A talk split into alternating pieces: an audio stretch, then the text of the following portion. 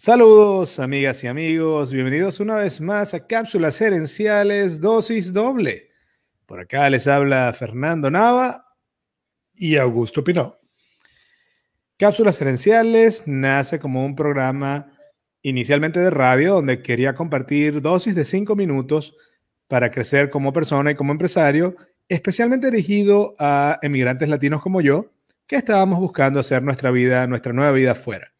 Eh, luego, con la ayuda de Augusto Pinó, eh, llegamos al, Internet, estamos en el podcast ahora, generamos este contenido que se llama Cápsulas Herenciales Dosis Doble, donde cada semana compartimos más a profundidad los temas que compartimos en Cápsulas Herenciales.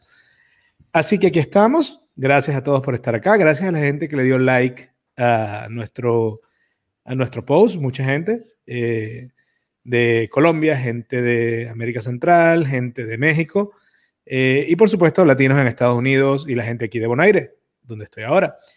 Eh, tengo, lo primero es acotar, eh, con el cambio de hora del Daylight Saving Time que ocurre en Estados Unidos, tuvimos un pequeño miscommunication, una pequeña falla en la hora, donde en Bonaire ahora vamos a estar a las nueve y media en vez de las ocho y media, porque las nueve y media de Bonaire son las ocho y media en Nueva Jersey, en Easter Time.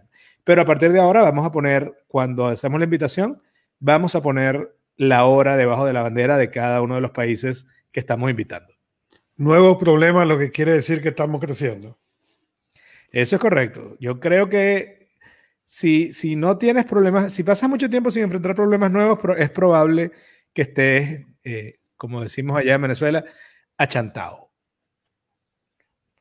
Bueno, así, que saludos a todos. Hoy vamos a hablar de cinco metáforas para ayudarte a tener una vida mejor, ayudarte a vencer tu resistencia al cambio, eh, ayudarte a crecer. Y quiero ya inmediatamente brincar a la primera metáfora, que es la metáfora del borracho y las llaves perdidas.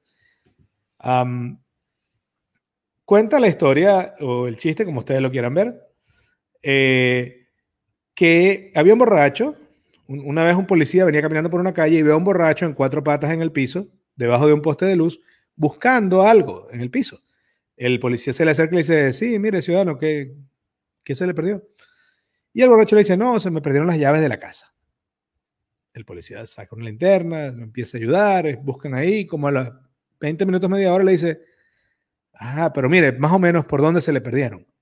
Se me perdieron allá en el parque, dos cuadras más atrás. A lo que el, policía, muy molesto, le dice, pero si se te perdieron allá, a dos cuadras, ¿por qué las estás buscando acá? Ah, porque aquí hay luz. Y, claro, la primera reacción de casi todo el mundo que oye esta frase, este, este chiste, es la, risa, porque es, es ridículo que estés buscando algo en un sitio que no es, que sabes que es donde no está. Pero lo que yo siempre le digo a la gente con respecto a este chiste, que para mí es más bien una lección de vida, es que muchos caemos en eso. Muchos caemos en buscar la solución al problema que estamos enfrentando o buscar el siguiente paso en el camino al que queremos crecer en dentro de nuestra zona de confort, dentro eh, de aquello a lo que estamos acostumbrados. Y por supuesto, mientras busquemos ahí, no lo vamos a conseguir. Sabes que como coach, yo digo que mi trabajo a veces es muy simple, porque mi trabajo es conseguir cuáles son las preguntas complicadas que le tengo que hacer al cliente para que el cliente tenga que pensar. Y mientras más el cliente piense, mejor la pregunta fue. Pero al igual que este chiste sucede lo mismo, no, no es la pregunta ni, ni lo que se está haciendo, sino es realmente qué es lo que se está buscando en la respuesta con esa pregunta. Y yo me encuentro con mucha gente que busca las llaves muy lejos de la luz, constantemente. Bueno, pero es que yo quiero ir en esta dirección, yo quiero, o yo no sé en qué dirección quiero ir, o yo no sé qué es lo que quiero hacer. Y aquí varias veces hemos mencionado la brújula de Jack Sparrow y sucede eso, no es a donde tú, no es si puedes llegar o no puedes llegar, pero tienes que saber a dónde quieres ir. Y no saber a dónde querer ir, pero querer llegar, es similar a querer buscar las llaves aquí cuando la luz está por allá. Y, viceversa, porque, eh, por eso digo, para mí un poco la oscuridad, eh, tienes que saber a dónde, a dónde quieres ir. En este caso es, ¿cuál es la meta del borracho? Conseguir la llave. El, digamos que tiene la meta clara ya. Pero aun cuando tiene la meta clara, sus acciones sus pasos, sus rutinas, no están alineadas con esa meta. Y, estoy seguro que como coach te ha pasado mucho. Estoy seguro que has tenido clientes que te dicen, no, pero es que yo lo que quiero es lograr A. Ok, ¿cuáles acciones tienes en tu agenda para lograr A? No, es que no tengo tiempo. Y ahí, viene la pregunta. Entonces, si no tienes tiempo, para esa, digamos, para esa gran meta o para eso que más querías, que tanto lo quieres, ¿no? Yo creé este producto, ¿ok? Que se llama el Diario del Impacto, el Impact Journal. Y este es un producto que yo creé justamente para mis clientes de coaching y parte del proyecto de esto es escribir a diario a dónde quieres ir, cuáles son tus objetivos, ¿ok? Eh, a qué estás agradecido que está pasando, en la mañana y en la noche, que empezaste agradecido en el día y con qué terminas de estar agradecido.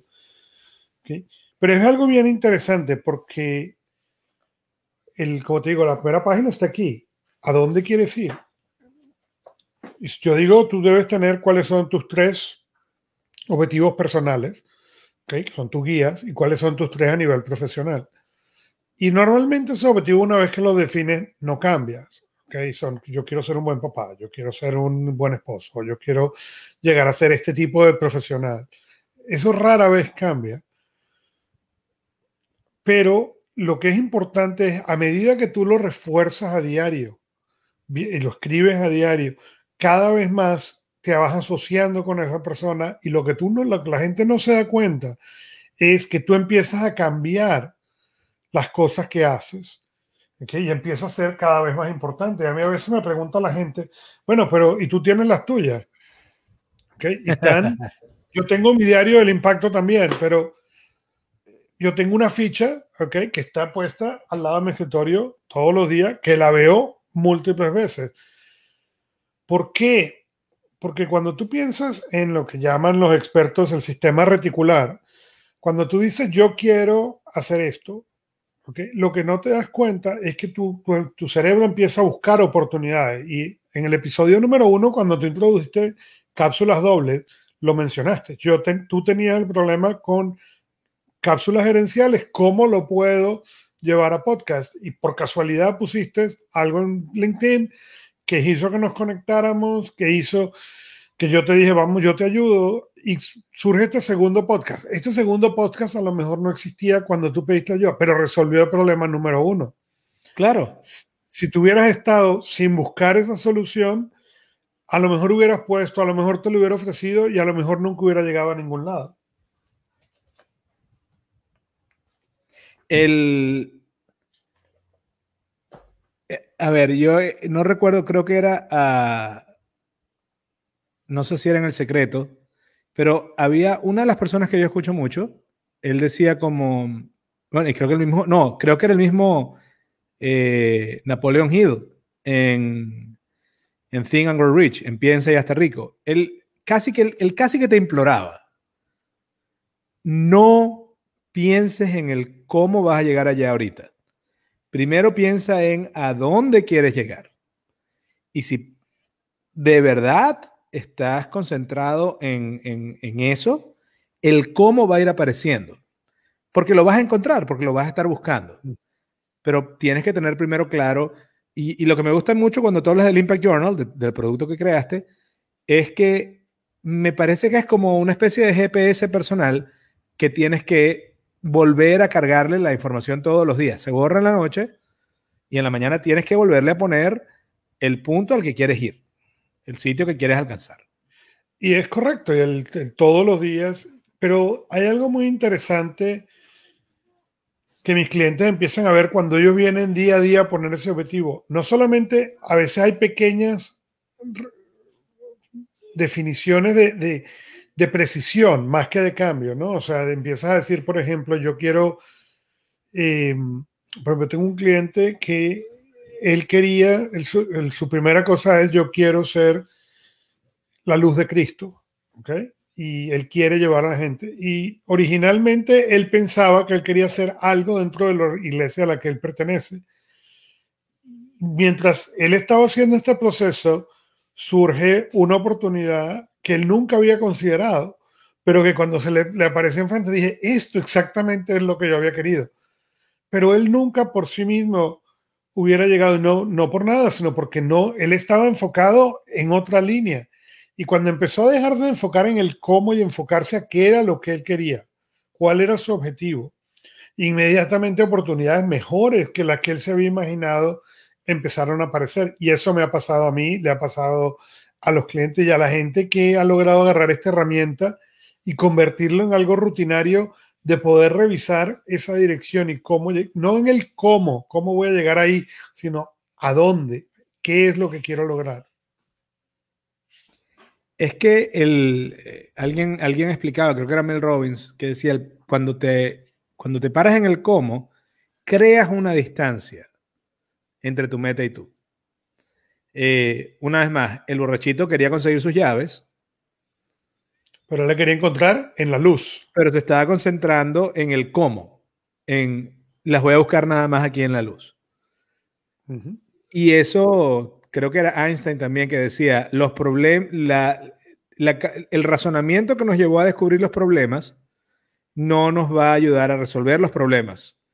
El razonamiento que te ayuda a, encontrar esta, esta, duda llega hasta ahí. Y lo único que te, que te, indica es, y ahora vas a tener que desarrollar un nuevo, eh, una nueva manera de pensar.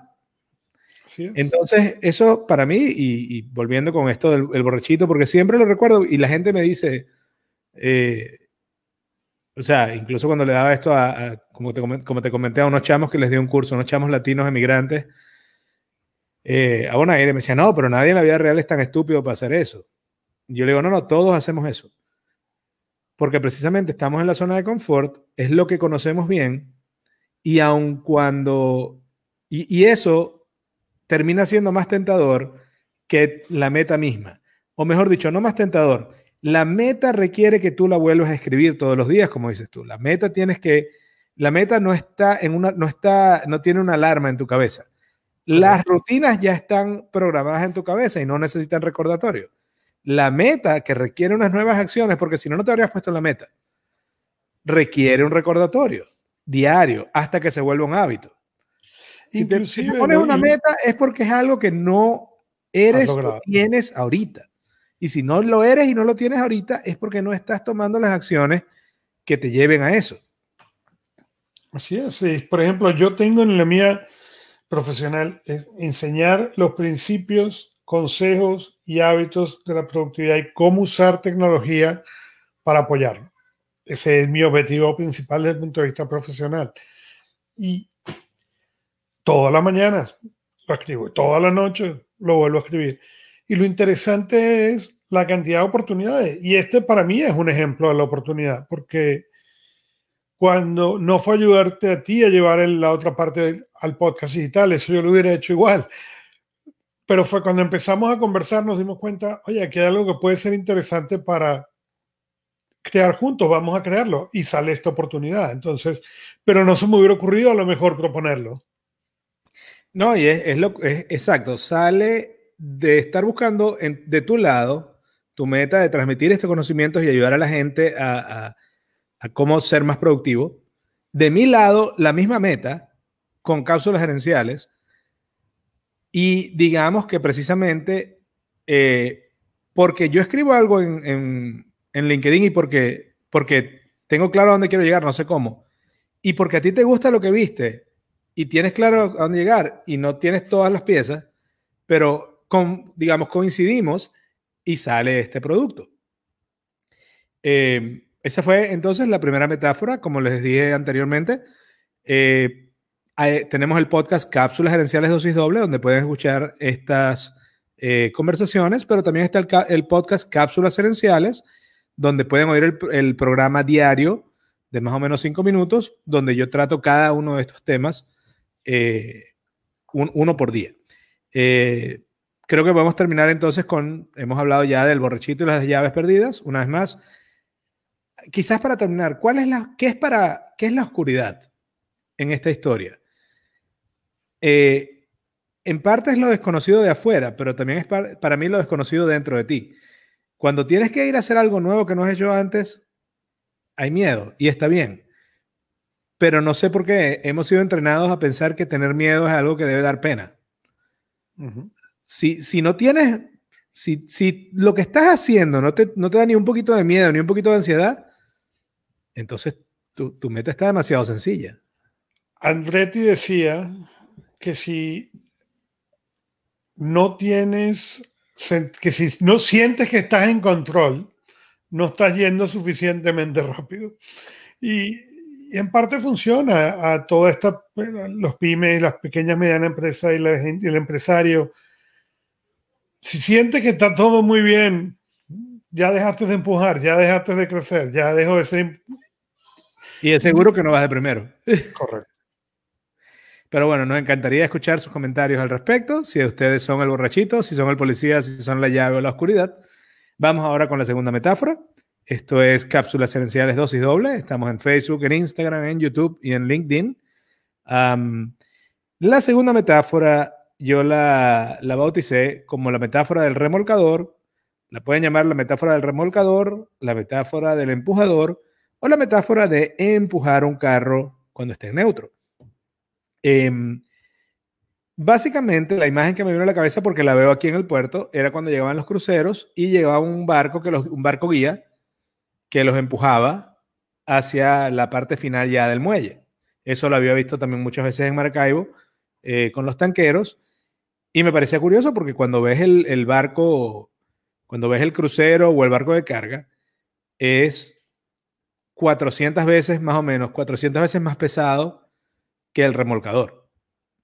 Y de hecho, cuando el remolcador se pone en perpendicular en 90 grados al barco y empieza a empujar, al principio no pasa nada, excepto que tú ves que el agua debajo del empujador se está moviendo. Pero no está, no, no hay, digamos, el, el gran crucero o el barco de carga no se da ni por enterado. Pero después de un momento, ves que lo empieza a mover. Y lo mismo pasa cuando tienes un carro accidentado y lo empiezas a empujar. Al principio es muy difícil. Y luego, a medida que vas caminando, va ganando cierta inercia hasta, hasta que llega un punto donde tienes que casi que correr para alcanzar el carro o agarrarte del carro porque si, no se va sin ti. Y para mí, el, cualquier meta que te pongas o cualquier cambio que quieras lograr en la vida pasa por esa etapa. Pasa por donde la primera, como dice eh, Buse, el, ya lo he mencionado varias veces, este emprendedor surafricano, él dice, la parte más importante de la ecuación del, digamos, el momentum es el inicio. Eh, y es ese arrancar. Creo que muchas veces la gente, eh, yo inclusive cuando digo la gente, evidentemente estoy buscando una manera cómoda de decir yo mismo sin decir yo mismo, pero yo mismo lo he hecho, donde no arranco hasta que creo que las condiciones son perfectas hasta que creo que tengo todos los, digamos, los aparatos o el, digamos, en el caso del podcast, la computadora perfecta o el micrófono perfecto, la cámara perfecta. Y claro, llega un momento donde te das cuenta, no, te estás cayendo a coba, estás buscando una excusa para no arrancar. Porque arrancar significa precisamente esa incomodidad. Pero en esa incomodidad es que está el verdadero progreso. Recientemente Gary Vandershock aquí en Estados Unidos mencionaba y ponía algunos de sus videos de cuando él empezó, porque el que no conoce la historia hoy en día ve a Gary Vandershock y dice, oh, wow, mira todo. Pero estaba mostrando los videos de cuando él empezó y, y la mala calidad y los problemas y el audio y todo. Y era exactamente uno de los puntos que él hacía, ¿no? Si esperamos a que esté perfecto, esperamos a que puedas comprar el equipo, a lo mejor nunca lo vas a hacer. Y este programa, por ejemplo, corre okay, en, en, una Surface, okay, pero en una Surface que fue convertida en Chromebook. Y, pero además recuerda que cuando comenzamos, eh, de hecho, el primer programa, los dos estábamos usando era manos libres. Ni siquiera teníamos el micrófono. Eh, yo ahorita me encantaría, te puedo pasar una foto. Yo después de, de, ok, ya llevamos varios programas, estaba grabando también las cápsulas y ya había sido obvio que necesitaba un brazo para que el, el micrófono no agarrara tantos golpes de la mesa, porque le doy a cada rato codazos a la mesa. Eh, era más fácil eh, comprar un brazo. de audio sensible ya se ha quejado de eso. Era, era más fácil comprar un brazo que dejar de ser torpe. eh, profundamente más fácil. Entonces ya eh, lo compré. Y cuando lo fui a instalar hoy, para el primer programa, me di cuenta que el, el setup del, del brazo, mi mesa tiene una cosa abajo que no permite que lo ponga. Así que yo dije, ves, esto me habría, en otro momento, esto me habría creado un problema. Yo hoy puse, acabo de poner un pedazo de madera feazo, hice una solución que, que te voy a pasar fotos, porque me encantó, porque dije, ahí está. O sea, lo importante es que no va a ser lo más bonito que puedo esperar, pero va a resolver el problema hoy. Y la gente que nos va a escuchar hoy va a escuchar un mejor producto porque nos atrevemos a hacer las cosas imperfectas pero lo mejor posible y cumplir con la gente que nos iba a escuchar. Correcto. Y una vez más, cuando no se pone a esperar, cuando nos ponemos a esperar como todo, que todo esté bien y que tú te sientas listo para hacerlo, es totalmente posible que nunca lo hagas. Porque la realidad es que lo que estás haciendo es, déjame tener miedo un rato más y no tomar acción. Y el, y yo cuento un cuento cuando yo escribí este libro. Este libro surge porque me invitan a dar una conferencia en el Tecnológico de Monterrey. Tecnológico de Monterrey tenía otro de mis libros como lectura obligatoria para una clase de ingeniería. Cuando me invitan a esta conferencia, yo decido escribir lo más rápido que yo puedo este libro para dárselo y se está de hecho dedicado a esos estudiantes con la idea de dejarle a estos estudiantes un recuerdo de 25 cosas que a mí me hubiera gustado saber cuando yo me gradué de la universidad. Pasamos por el editor, lo hicimos muy rápido y todo, ¿ok? Pero el día que me llega a mí la copia de papel, dos días antes de irme a Monterrey, ¿ok? Lo abro así, volteo la segunda parte y encuentro un error ortográfico. Y la pregunta era esa, ¿ok? Hay dos opciones Opción número uno, destruyo las copias, me olvido de ello. Opción número dos, las meto en mi maleta y me voy a México. Eh, la respuesta fue, las meto en mi maleta y me voy a México. Pero la historia a contar cuando llego a México, me paran en aduana. Eh, yo llevaba libros, ¿ok? Porque llevaba, eran, no me acuerdo cuántos estudiantes, yo llevaba al menos un libro para cada estudiante, más unos libros que íbamos a poner afuera para que la gente pudiera comprar. Total, llevaba una cantidad de libros. Entonces me para en inmigración y me dice, ¿tiene algo que declarar? No. Señor, ¿tiene algo que declarar? No, no tengo nada que declarar. Señor, le tengo que preguntar por tercera vez. ¿Tiene algo que declarar? No por favor, puede pasar por aquí. Pasado por ahí, me, abren la maleta, ¿no? Y me abren la maleta y empieza la mujer a mover, ¿no? todos los libros son iguales. Entonces me dice, ¿qué es esto? Digo, vengo a dar una conferencia al Tecnológico de Monterrey y estos libros son un regalo para los estudiantes. Se me queda viendo así, llama al supervisor y le dice, oye, todos estos libros son iguales y dice él que los escribe. Pero bueno, me dejaron pasar mis libros, miren, no, no se lo quisieron ni siquiera leer. Bueno, a, poco antes del programa hablábamos de que ya tienes el libro nuevo de Seth Godin. Correcto. Una de las mayores enseñanzas de Seth Godin es ship on time. si, si te pusiste una fecha para hacer algo, en esa fecha vas a entregar algo. No va a ser, nunca va a ser perfecto, pero va a ser lo mejor que pudiste hacer esa fecha. Y el hecho de que lo hagas eh, digamos, te hace responsable. Y eso es bueno. Porque responsable significa ser capaz de responder, capaz de, controlar tu vida. Cuando hablábamos del, empujador y del crucero, es eso. La gente, al, principio yo le, doy mucho el, consejo a, todos, a mí mismo, a es arranca, toma el primer paso, sobre todo en este momento, donde con las redes sociales prácticamente lo que tú quieres hacer en Internet es gratis. ¿Y cuál es tu temor? ¿Que, que vas a hacer mal eh, tu primer programa o tus primeros 5 o 10 programas? No hay una enciclopedia que alguien esté escribiendo acerca de ti que vaya a tener un capítulo acerca de tus malos programas. Eso no funciona así. Pero que existiera la enciclopedia, recordemos siempre que a Oprah Winfield la votaron de su trabajo de periodista porque no servía para ello y Walt Disney lo corrieron de su trabajo porque no tenía suficiente imaginación. Correcto, correcto. Es que, eh, como decía una vez más, eh, y creo que voy a buscar un día cinco, cinco frases de él para compartir acá. El mismo eh, él decía que su papá le decía, siempre cuando, cuando hagas algo, siempre vas a ser lo peor que eres la primera vez. O sea, si vas a aprender a hablar un idioma, va a ser lo peor posible que vas a hacer es en ese momento, en tu primer día. De ahí en adelante, solamente vas a ser mejor. Entonces, asúmelo así, asume que al principio no va a ser mm, perfecto, pero ni de cerca, pero cada día va a ser mejor si lo sigues haciendo.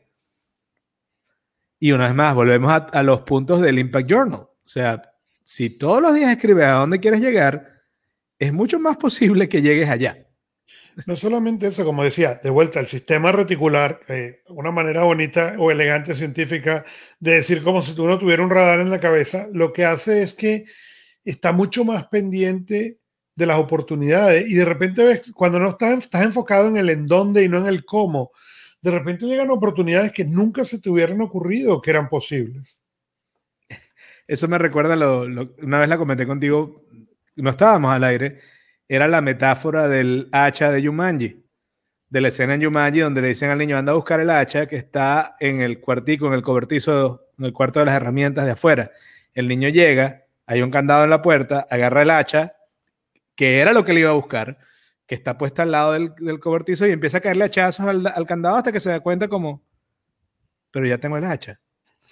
Y es precisamente eso, o sea, eh, el, si solamente, si, si se te olvida el el para qué, no, vas a encontrar el con qué. Así es. Si te, te olvida que fuiste a buscar el hacha para cortar una mata y te encuentras con un obstáculo, pero ya va, ahí estaba el hacha, ya, ya la tenía. Em, creo que por eso mi mayor consejo con cualquiera que tenga algún proyecto creativo es arranca, arranca. Es, va, no va a estar bien, no, tu producto no va a ser perfecto tu producto no se va a parecer ni de cerca a los productos que te han inspirado a hacer esto. Uno de, por ejemplo, los, los mejores podcasts para mí en, este momento es The School of Greatness, de Louis Holmes. Y yo estaba escuchando, él hace poco hizo su programa número 1000, empezó en el 2013, y él puso un audio de su primer programa, y él decía, eh, y como lo tengo, lo voy a poner. Desde entonces mis estándares han mejorado. Pero en ese momento así salía y eso no me detuvo, sino que siguió haciendo. Correcto. Lo mismo dice Pat Flynn de Passive Income, Smart Passive Income. Él también, él puso un audio de su primer podcast y él decía, eh, yo era terrible, mis preguntas eran terribles, pero cada vez fui menos terrible hasta que me fui volviendo bueno. Entonces, una vez más, igual que el pequeño remolcador arranca a empujar, si sigues empujando, y una vez más les doy el ejemplo del carro. Si tú sigues empujando el carro, en este caso puede ser tu empresa, puede ser tu nueva carrera, puede ser tu, meta de aprender un idioma. Pero si tú sigues empujando cuando es difícil, cada vez va a ser más fácil. Llega un momento donde ya el proyecto por sí solo te está jalando a ti, en vez de tú estar empujando al proyecto. Así que, consejo, arranca. Esto es Cápsulas Herenciales, dosis doble. Por acá Fernando Nava, por allá Augusto Pinot. Eh, recuerden, Cápsulas Gerenciales, el podcast está eh, disponible en cualquier plataforma, igual que Cápsulas Gerenciales Dosis Doble. Y estamos en Facebook, Instagram, YouTube y LinkedIn. Vamos ahora con la tercera metáfora, que yo la llamo el dedo en la manguera. Eh, y cuando yo hablo de ella, le pregunto normalmente a mis, a la gente que está en, una de mis charlas, es cuando quieres eh, quitarle un pegoste de barro al carro, ¿cómo se lo quitas sin tocarlo? Y de una vez me dicen, bueno, agarro la manguera y le pego la manguera. Y yo, yo le digo, ok, o sea, si yo agarro la manguera así, normal, eh, como pueden ver en, Facebook, tengo una foto de ello, sin mayor presión, se cae el pegoste. Entonces, no. Ajá, ¿y qué hacen entonces? Bueno, no, agarramos la manguera y le ponemos el dedo. Y yo le digo, ok, y si le pones el dedo y apuntas 20 centímetros a la derecha del pegoste, se cae el pegoste. Y entonces la gente, claro, la gente me va diciendo, pero qué preguntas tan estúpidas son estas, ¿no? Y yo, ok, no, tienes entonces que poner el dedo y apuntar al pegoste. ¿Por qué es la metáfora de la del dedo en la manguera? La cantidad de agua que sale en la manguera, le pongas o no le pongas el dedo, es la misma. Igual que nosotros tenemos la misma cantidad de tiempo todos, todos los días. Y tenemos un nivel de energía todos los días. Si nosotros no concentramos esa energía en hacer cambios productivos realmente, no vamos a lograr la meta. Pero si concentramos la energía y apuntamos mal, tampoco vamos a lograr la meta. Ahí es donde le digo a la gente, recuerda el caso de poner el dedo en la manguera. No basta con abrir la manguera, no basta con enfocar el agua de la manguera, tienes que además apuntar. Tienes que combinar esa concentración de la energía y apuntar a, digamos, apuntar a las acciones, no las que más te gusten, no las más convenientes, sino las que más impacto vayan a tener. Y hay una historia que yo le voy a dar el crédito a Warren Buffett y puede ser que esté equivocado. Y si nuestros eh, lectores nos escuchan, eh, podrán corregirme con mucho gusto. Pero Warren Buffett tiene una historia en la cual él dice, ok, le pregunto a una persona, ¿cuáles son las 10 cosas que más te gustaría hacer? Ok, quiero ser uno. Perfecto, ahora agarra las 7 de abajo y táchalas, ponlas en una segunda lista y enfócate nada más en las 3 de arriba. Y las 7 de abajo tienes que hacer todo lo posible por nunca ocuparte de ellas. Y lo que hace exactamente ese mismo efecto de la manguera. ¿Okay? Esas 10 cosas es el círculo completo. Cuando eliminas las 7, lo que estás haciendo es poniendo todo ese esfuerzo que ibas a poner, pero ahora concentrado solamente en tres cosas. Mm, correcto, correcto. Y aparte de ello, cuando, cuando concentras la energía y apuntas bien, ves resultados. Y cuando ves esos resultados, la energía se multiplica. Porque empiezas a sentir, oye, eso que quiero hacer es posible. Empiezas a tener confirmación de que eso que estás intentando es posible. Eh, una de las metas más comunes de, de, mucha gente, de mía inclusive, es, por ejemplo, manejar el peso corporal. Ahora, yo conozco mucha gente, yo mismo lo he hecho antes, que dice, quiero rebajar, voy a hacer ejercicio. Pero la ciencia ha demostrado en repetidas veces que la mejor manera de perder peso es cambiar la alimentación. No reducirla, no comer como un conejo, pero comer más sano. Y, múltiples eh, eh, personas que yo sigo en este tema, ellos dicen, you cannot outrun a bad, a bad, diet. Tú no puedes escapar de una mala dieta. No hay, no hay suficientes kilómetros para correr si tu comida es mala eh, y, y, tú tienes un trabajo normal no tienes tiempo para, para hacer el suficiente ejercicio para compensar esa mala dieta. Ahora, cambiar la manera de comer es mucho más fuera de la zona de confort, irónicamente, que hacer ejercicio. Es más fácil mentalmente decir voy a caminar un rato que decir voy a dejar de comer esto cuatro veces a la semana o voy a comer esto nada más los sábados. ¿Entiendes? Eso, e, eso e-, es un cambio como más grande. Pero la realidad es que no se trata del cambio más cómodo, del cambio que mejor puedes hacer, sino del que tú creas que va a tener mayor impacto. Y si tienes el, si tienes el aguante para hacerlo al principio y empiezas a ver los resultados, se va haciendo más fácil hacerlo, porque te anima.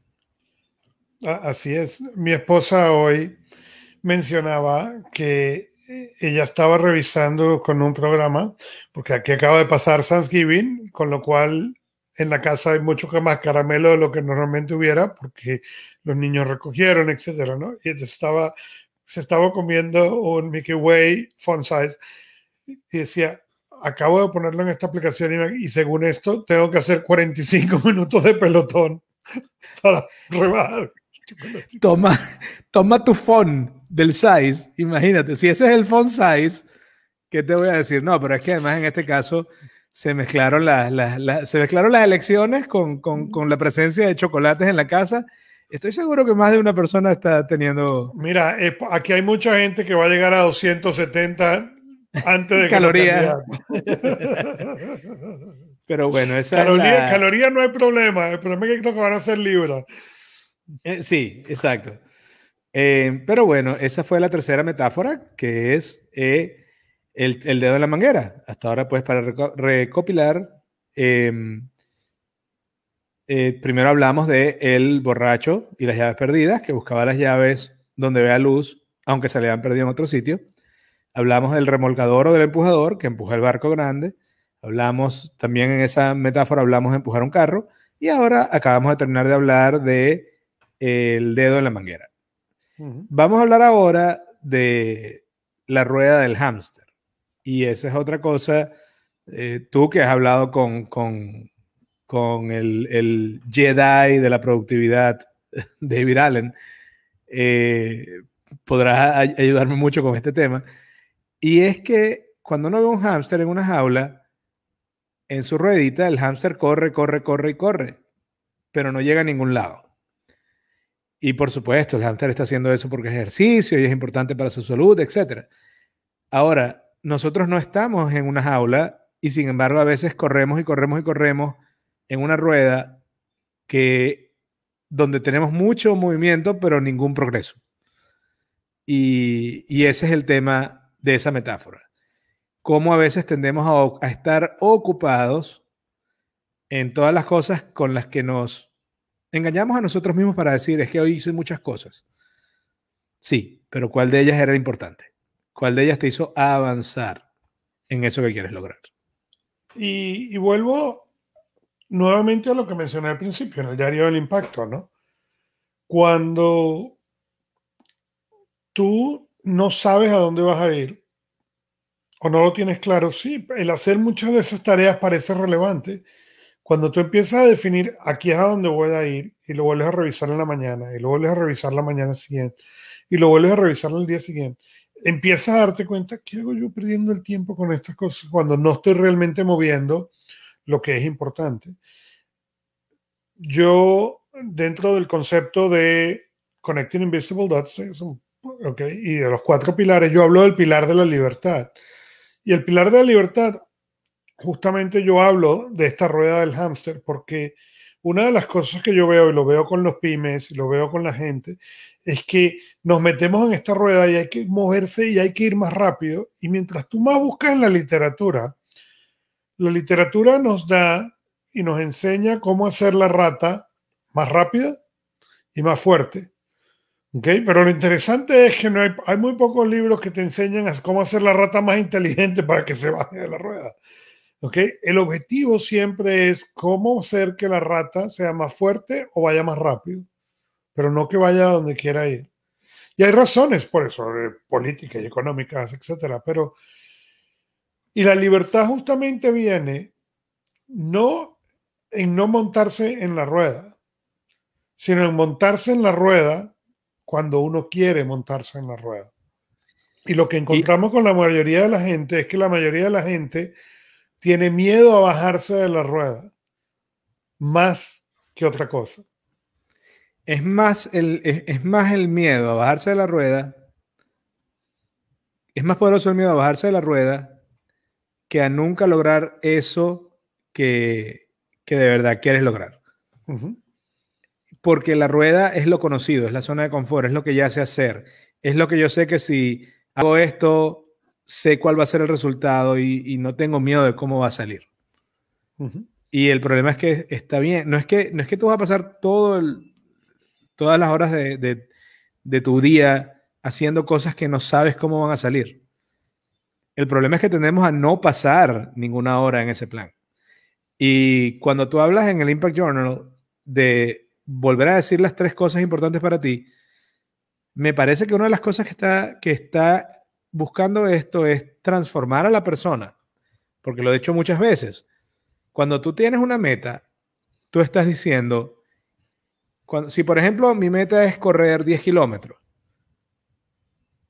la realidad es que mi meta es transformarme en la persona que puede correr los 10 kilómetros, que no es lo mismo que correr 10 kilómetros. Correcto. Entonces, cuando yo tengo una meta, estoy diciendo, quiero cambiar yo. Quiero convertirme en esa persona que tiene esa capacidad. Cuando te lo recuerdas todos los días, poco a poco te estás convirtiendo en esa persona. Porque te estás diciendo a ti mismo, esto soy yo, estos son mis objetivos y para lograr esos objetivos yo debería hacer, dedicar tiempo a estas acciones. Y cuando te lo, lo haces día tras día, te vas transformando en la persona que logra esos objetivos. Correcto. En cambio, si no haces eso, es muy fácil que te quedes dando vueltas en la rueda, porque tienes la ilusión de progreso. Pero termina el día y lo que hiciste fue dar muchas vueltas en la rueda. Puedes dar todas las vueltas que tú quieras en la rueda y la rueda sigue en el mismo sitio y tú no llegaste a ningún lado. Excepto a un día más viejo. Correcto. Correcto, y es, muy importante, eso es una diferencia muy importante y muy importante poder entender cuál es la relación que tenemos con la rueda, porque todos tenemos una relación con la rueda, pero cuál es la relación que tienes con esa rueda. Todos tenemos una rueda, además. Eh, digamos que incluso cuando vamos avanzando, lo que hacemos es, hay siempre el riesgo de cambiar de rueda no hay problema en que pases parte de tu día en, una rueda específica. Pero si de verdad quieres llegar a otro sitio, el problema está en que no estés dedicando tiempo a eso. Correcto. Porque ¿quién te va a llevar allá si no eres tú? Como decía Jim Rohn, mira, eh, hay gente que dice, no, la automotivación, pero es que no hay de otra. No hay de otro. Porque si tú estás esperando que él venga todos los días a animarte a ti, ajá, y, si la persona no vino ese día, ¿qué vas a hacer? No, no, no vas a salir, no te vas a motivar tú mismo. Así es. Así es. Y con esto llegamos a la siguiente cápsula. La metáfora del dominó, aquí en cápsulas gerenciales dosis doble. Eh, saludos a José Antonio Coa, que nos escuchó un rato, eh, nuestro compañero de clases desde el colegio. la última metáfora es el efecto dominó. tiene dos vertientes. La, la, versión clásica del efecto dominó quiere decir cuando pones todas las piezas de dominó seguidas una tras otra y luego empujas una y todas las demás van haciendo, van cayendo solas, digamos. Ahora, esta que estamos viendo acá, que vamos a poner en el video en YouTube, pero mientras tanto la voy a contar, es un profesor de física de colegio, puso 13 piezas de dominó una tras otra. La primera pieza de dominó medía 5 milímetros y pesaba unos pocos gramos. La última pieza de dominó, la número 13, mide más de un metro y pesa más de 50 kilos. El, el, profesor de física tumba la primera pieza, esa pieza de medio centímetro que prácticamente no se ve, y en cuatro segundos se han caído todas las piezas de dominó. Esa pieza de medio centímetro ocasionó una reacción en cadena que terminó tumbando una pieza 100 veces más grande. Ese es para mí lo que ilustra es el poder de los pequeños pasos. Y cuando arrancamos, especialmente cuando arrancamos, todos los pasos van a ser pequeños, porque no sabemos lo que vamos a hacer pero porque sean pequeños no quiere decir que no sean importantes. Si tú tumbabas en ese ejemplo, y nosotros, insisto, en el video en YouTube van a poder ver el video, si tú no tumbabas la primera pieza, no se caía ninguna. Si tú quitabas alguna pieza del medio, no lograbas el efecto. Si tú haces, agarras las 28 piezas de dominó, de un dominó común del, de, del que estamos acostumbrados, y tú quitas una pieza o dos del medio de la cadena, no se van a caer todas. Y eso te indica que para que ocurra el efecto en cadena, tienes que honrar todos los pasos. La manera en que la suelo decir esto a, digamos, a, a mis clientes y a mis estudiantes es que es una escalera. Llegar al éxito o al éxito no hay ni ascensor ni se puede llegar en paracaídas. Es una escalera. Y en una escalera, ningún peldaño por sí solo te lleva a la cima, pero todos los peldaños cuentan. Eh, ese video, que una vez más lo pueden ver en YouTube, en nuestro, en nuestro canal, cuando vean esta, eh, esta sesión de cápsulas gerenciales dosis doble, ilustra cómo a veces un esfuerzo mínimo, casi imperceptible, tiene un efecto más grande que te da otro efecto más grande que te da otro efecto más grande. Y eso para mí es una, una de las mejores metáforas para inspirarte, sobre todo a tomar el primer paso. Y es muy importante recordar esto, porque una de las cosas que uno no se da cuenta, a veces cuando uno está empezando, es cuáles son las oportunidades que este empezar va a traer, ¿no? Y yo me acuerdo cuando yo escribí 25 consejos de productividad. 25 consejos de productividad, en realidad fue escrito en inglés, yo lo traduje en español, lo imprimí. Eh, de ahí salió otro libro, de cuatro, eh, cuatro, de la mañana, un argumento de productividad. De ahí salió un tercer libro que se llamaba No. Y muy interesantemente, esos tres libros generaron la oportunidad de trabajar con una persona que hoy en día yo lo considero gran amigo, que se llama Michael Selinsky, ¿okay? con el que yo hice el libro del iPad Only, ¿okay? que se vendió increíblemente, fue un increíble éxito en el año 2013. ¿okay? Pero más interesante, ese libro yo escribí 25 consejos, estuvo en España, tiene 8 años en España en el top 100 de Amazon. ¿okay? Pero ese libro llegó a otra persona muchos años después que generó un proyecto increíble. Entonces, tú no sabes realmente esos pasos que a lo mejor se ven pequeños, que a lo mejor se ven cuando van, ¿no? Yo, yo cuento la historia con uno de mis libros en el cual a mí me llega un mensaje por Facebook de un, vamos a decir, un amigo de la infancia, eh, ni siquiera un amigo directo, ella era la prima hermana de un amigo conocido. Y por Facebook me escribe un día y me dice, ¿cómo me puedo poner en contacto contigo? Mm, está mi celular, se sabía quién era, ¿no? Entonces me llama, nos habla, ponemos en contacto y me dice, es que pasó algo muy divertido. Le digo, ¿qué pasó? dice, mi esposo es pintor. ¿Okay? Y eh, su mejor amigo es pintor también en Chile. Ellos vivían en Panamá en ese momento, hoy en día viven en España. Y le, le dijo, encontré el libro que dice exactamente lo que tú tienes años diciendo, simplemente alguien te ganó y te escribió. Te lo acabo de mandar por correo. Llega el libro a casa de Daniela y el esposo Pablo, Pablo de Gris, que es el nombre del, artista, Pablo de Gris le da el libro a Daniela y le dice, tienes que leerte este libro. Y cuando ella ve el nombre, dice, yo conozco al autor. Y le dice, es imposible.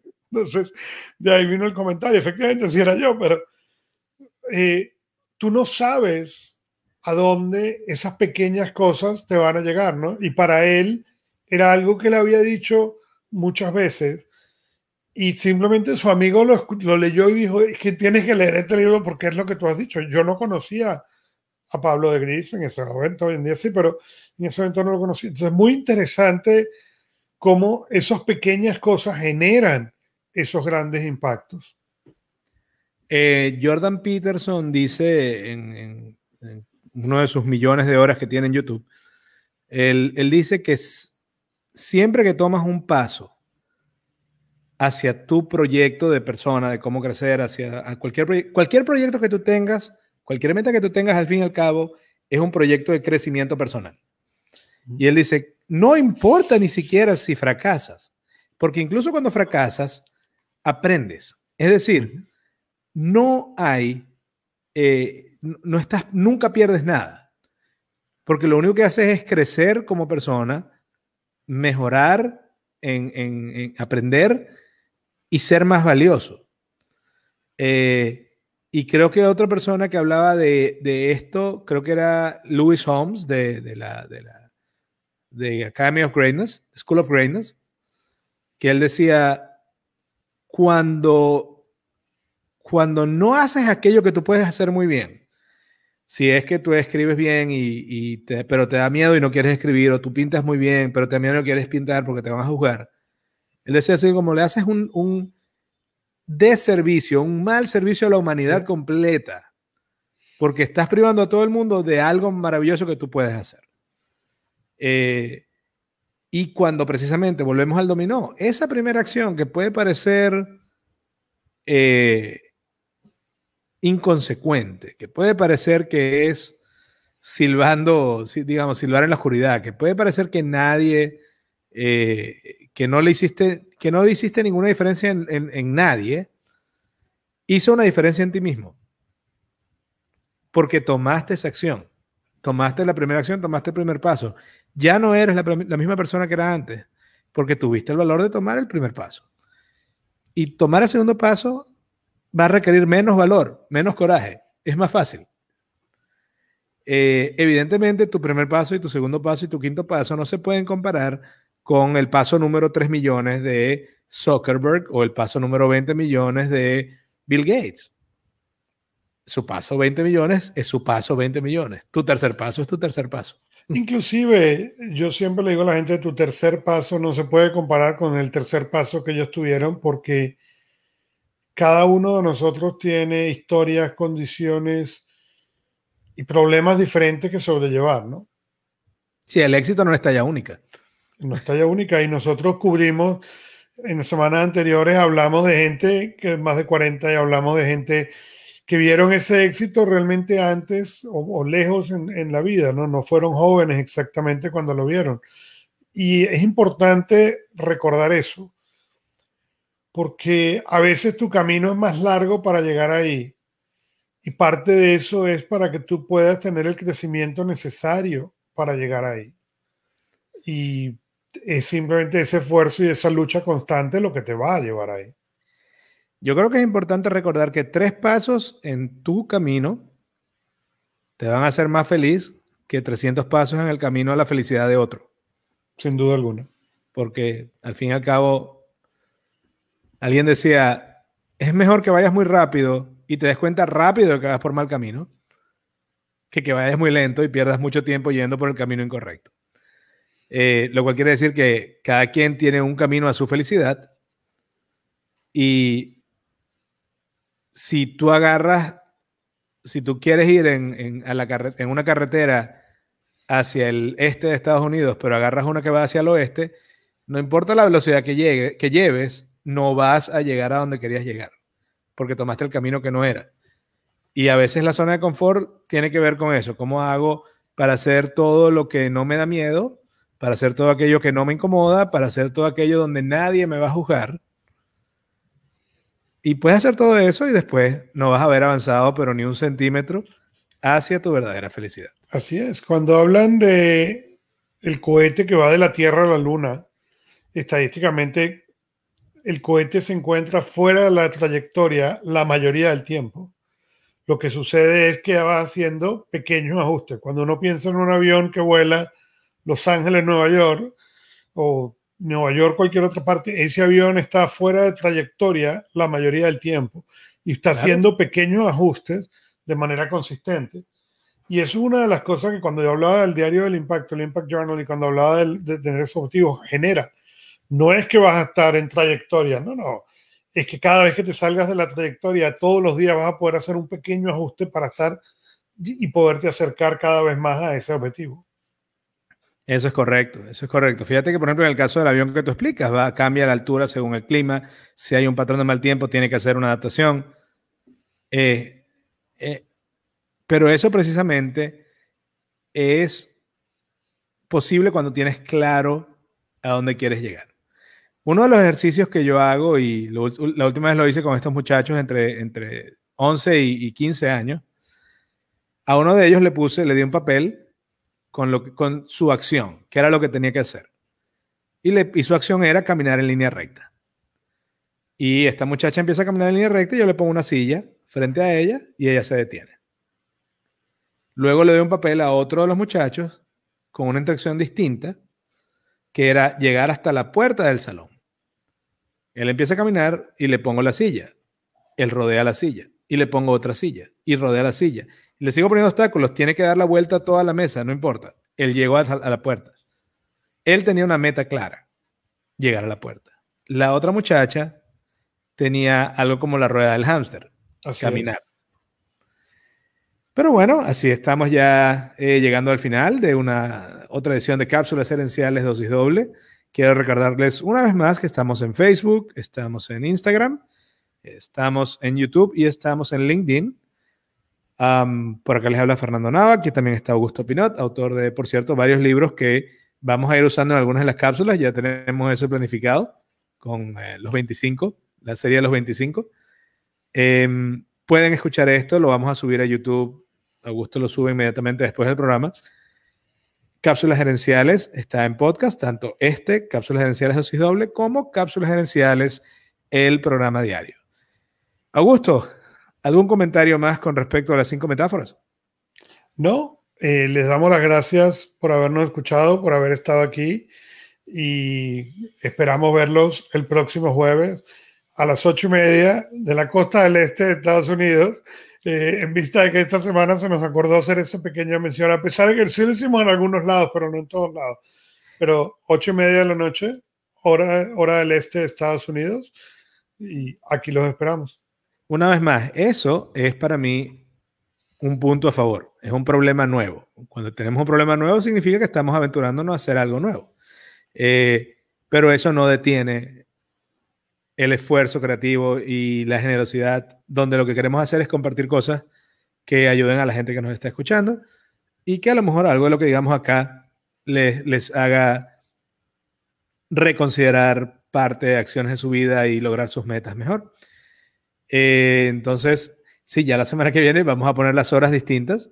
Es como yo, te, como yo lo, como, como lo comentábamos Ah, antes, es un buen problema que tener porque quiere decir que estamos trabajando en dos zonas horarias distintas.